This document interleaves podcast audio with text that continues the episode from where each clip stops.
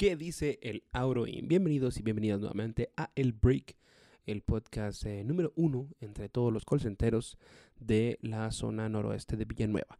Claro que sí, eh, este es el podcast que dura 15 minutos o menos para que usted lo pueda escuchar durante su break. Yo soy Wally Godínez y les agradezco nuevamente por estar aquí semana a semana conmigo. Es el episodio número 5 y hoy vamos a iniciar con una historia pues, eh, un poco diferente. No es precisamente de un call center, pero es algo que pasó recientemente por un show. Si usted no sabe, pues yo también hago stand-up comedy.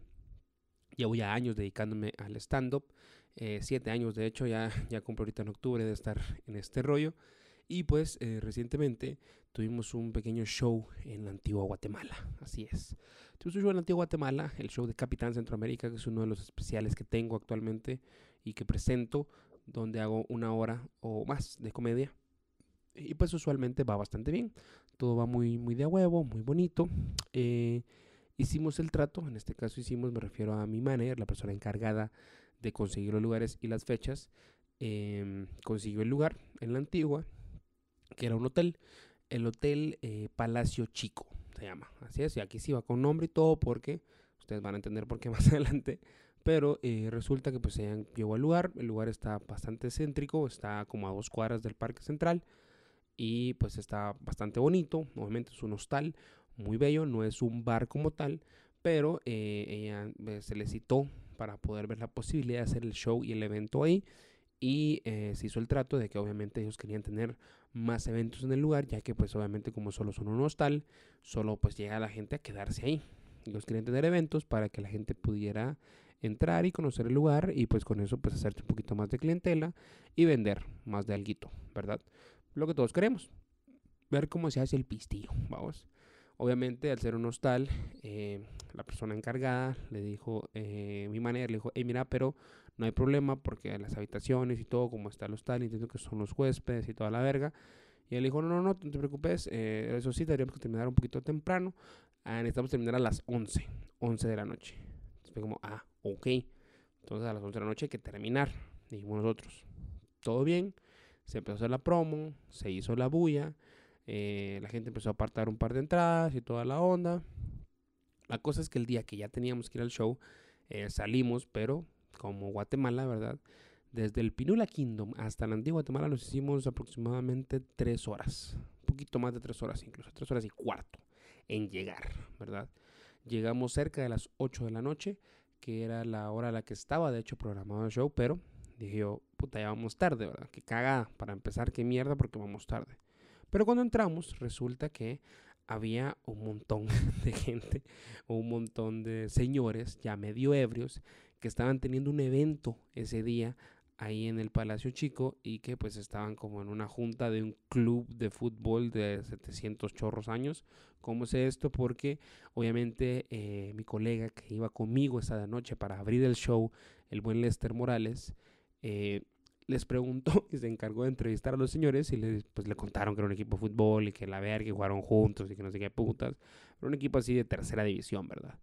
pero ese era el día de que se juntaban la generación del 68, una cosa así, o cuando se inventó la tela de color, no sé. o cuando vino aquí la tela de color, porque creo que se inventó antes. El punto es que obviamente pues los señores estaban a verga, no se querían ir todavía. Entonces todavía tuvimos que pedir que los sacaran o que los movieran, que fue lo que hicieron, los movieron como a la parte de atrás del hotel donde había como un jardín. Luego de que los movieron, pudimos empezar a montar. Ya había llegado gente, pero no pudimos empezar el show porque también todavía faltaba gente y de todos modos hasta ese momento pudimos empezar a montar porque había un puto evento, ¿verdad? Para no hacerles larga la historia ahí, eh, empezamos el show a las eh, ocho y media, 8.35 a lo mucho. Empieza Lester, eh, ya está lleno, se llena el lugar, ¿verdad? No crean que era muy grande, también eran como unas 30 personas, 40. Se llena el lugar, la gente está feliz, empezamos el show Lester empieza muy bien, Lester empieza, ¿verdad? Pum, pum, pum, pum, la gente empieza a reír, la gente empieza a aplaudir, todo bien, todo tranquilo, muy de a huevo. Lester hace sus 20, 25 minutos. A las 9, eh, 9 y 5 me subo yo ya a presentar mi show, que era mi show completo, que era una hora, lo cual quería decir que yo iba a terminar tipo 10 y cuarto, ¿verdad? Si todo iba bien. Y cuando llevo aproximadamente 5 minutos en el escenario, me habla mi, mi manager, me habla, me habla Gaby desde abajo del escenario y me dice, mire, hay que terminar ya, porque dice la señora que se quejaron los, eh, los huéspedes. Se quejó un huésped. Y yo, así como, ah, verga, va. Y la señora, que era la gerente del hotel, empieza a gritar, no, no, Sarita, es hasta las nueve y media. Pueden dar hasta las nueve y media. Eh, no sé cuánto le falta. Y yo me acabo de subirle, me faltan como 50 minutos mínimo. Sí, a las nueve y media hay que terminar ya por la bulla. Obviamente yo me pongo una gran puta, estoy en el escenario, la gente se da cuenta de esta mierda porque yo estoy arriba y, y se escucha, obviamente no crean que fue bien discreto, así, o sea, la señora me gritó que a las nueve y media me tenía que bajar y yo les dije, y entonces obviamente mi madre me dijo, entonces termínenlo ya, me dijo, termínenlo ya y desarmemos y nos vamos y devolvemos el pisto de las entradas, va. Y yo así como, verga, va, bueno, ni modo. Eh, qué cagada que esté pasando esto, pero lo siento mucha. Y la mar así como que, no, pero si esto está nueve media, dale, echa verga, echa verga, echate tus 15 minutos, 20, que la verga. Y yo, ok, seguro es que la verga, va, está bueno para ahora. Le dije, bueno, de repente igual si agarra flow y toda la onda, pues ni se va a sentir, vamos, y me voy de largo. Empecé con mi show y todo, igual conté 10, 15 minutos de show y cuando eran como las 9.25 eh, sí llegó la señora así como que, no, sí, ya bájense, bájense, porque hace quejó el, el, el huésped, va que la verga. Y tuve que terminar el show ahí, eh, me bajé. Eh, el Lester se puso como la gran puta, mi, mi colega. Y la cagada fue porque yo pues ni, ni realmente ni me metí a hablar porque pues ese es el propósito también de tener un manager para un artista. Es que cuando pasan este tipo de situaciones, eh, el artista no, tiene, no, no, no, lidia con eso directamente, lo cual es una ventaja, porque vos no querés ser el cerote que se vea como bravo alegándole a alguien, ¿verdad? Entonces, ¿qué fue lo que pasó? Solo fue así de, de lejitos, pero después eh, me enteré, porque me iba a hablar uno de los chavos que era como el, hijo de la dueña o la gerente, no sé qué putas, y me dijo, ah, la voz, disculpa, que no sé qué, que la puta le dijo, mira, a mí no me digas nada, no me hables, yo estoy como la gran puta, no te quiero faltar el respeto hijo de la gran puta, le dije, ya te falta el respeto, la cagué, viste, no, no es mentira, le dije, no te quiero faltar el respeto, habla con la encargada, le dije, habla con Gaby, es la manera. Y va, se dio la vuelta y se fue. Y después resulta que parece que la señora se puso a alegar con, con Lester, con mi colega, y le dijo como, es que uno le está dando el espacio para que se den a conocer. Si ustedes quieren hacer emputar a un artista, eh, les doy un tip aquí, miren mucha, es, o sea, esa es la frase la frase para hacer emputar a un artista. Yo les doy el espacio para que se den a conocer. Coma mierda, ¿ok? Un artista serio, alguien que respeta su trabajo como artista y que sabe que lo que hace tiene valor porque es arte, porque me senté a escribir, porque he probado vergazo de veces estos chistes, o, he ensayado un vergazo de horas estas canciones, o he ensayado un vergazo de, de, tiempo estos pasos, o he tardado un vergazo en pintar estas mierdas, lo que sea, cualquier tipo de arte, sea un cuadro, sea una danza interpretativa, sea poesía, sea what fucking sea. Un artista de verdad no le puedes decir que está en el espacio para que se dé a conocer. Pelame la verga. ¿Ok? Mi arte vale, mi arte tiene un costo, tiene un precio, es trabajo, es tiempo y un esfuerzo para que quede lo mejor posible. Entonces, come mierda, ¿verdad?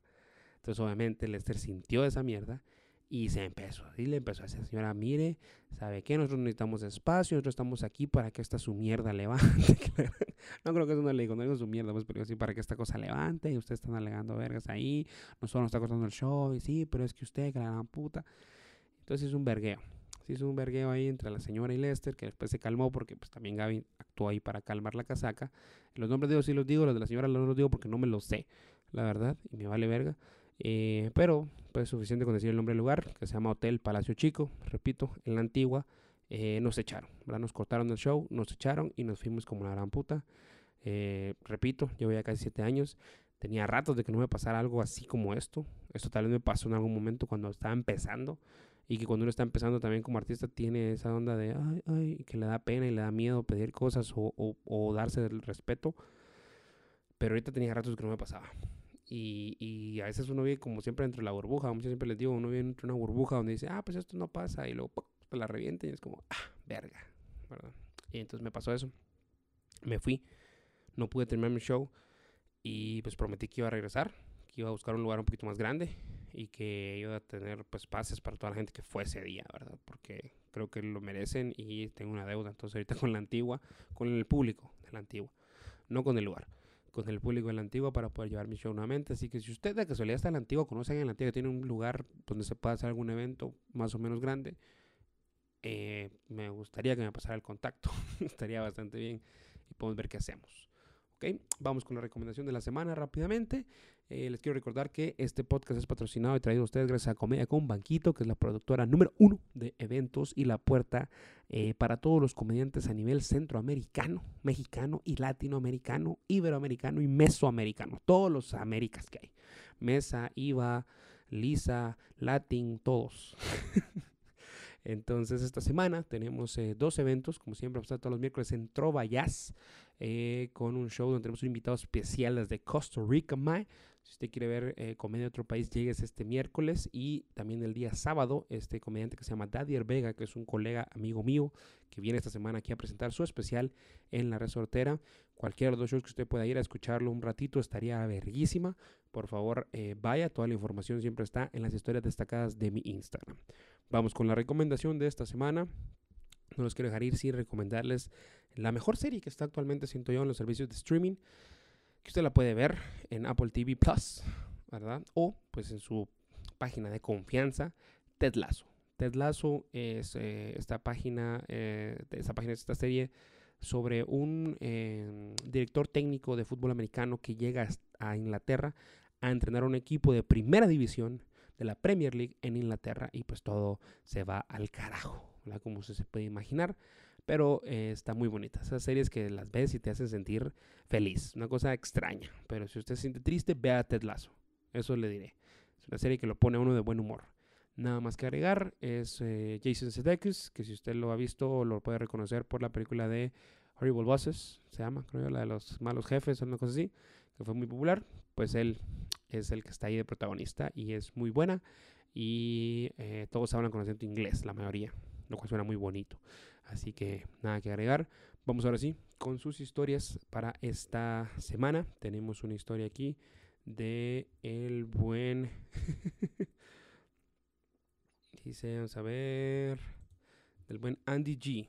Dice, corría el año 2015 y entré, y entré al call center de Domino's Pizza.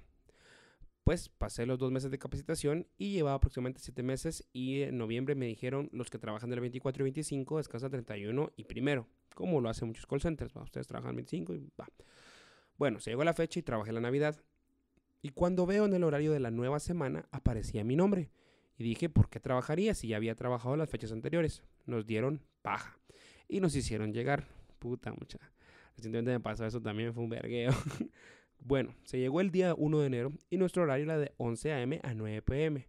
A huevos. Corte y break pero en el sistema teníamos un chat de los agentes conectados.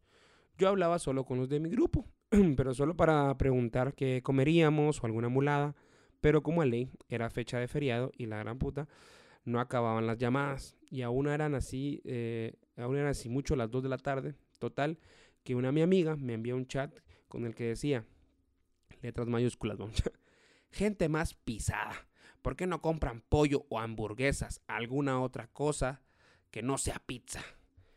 Y vengo yo y le respondo, la verdad que sí, qué asco estar atendiendo a tanto cliente estúpido. Mejor deberían de pedir Pizza hot o de campero. Y unas risas, ja, ja, ja, ja, ja. Va, pidan risas, chavos, para domicilio. Luego de eso, pues seguimos todo normal. Cuando, como a eso de las 7, mi supervisor me dice, toma la última llamada y te desconectas, guardas tus headsets y te vas a la oficina de la jefa que estaba de turno. Ahí ya sabe uno, mucha, ahí es dead man walking, ¿va? Cuando llego y todo, guardo mis headsets, vi que estaba mi amiga, la del chat, y nos preguntamos qué pasaría. Y lo primero que dijo fue, ¿será que vieron el chat? Llega la jefa y nos dice gracias por su tiempo y todo. Me dejan su batch y los headsets y los llamamos cuando esté su liquidación. Preguntamos el motivo y solo nos dijeron de que pues estábamos bajos en el rango de ventas y que había habido un inconveniente ese día y que nosotros ya sabíamos. Y esa es mi anécdota, jajaja, buena onda. Saludos, Wally, tus videos son la mera tos. Muchas gracias, Andy G. Y gracias a ustedes por escuchar esta semana el break. Pásensela bien, denle a Oroin y nos vemos la próxima semana. Yo soy Wally Godínez, síganme en las redes sociales, Instagram, eh, TikTok y por favor denle like y suscríbanse a esto y comenten también si les gusta más Dominos o Pizza Hut. Muchas gracias, nos vemos la próxima semana.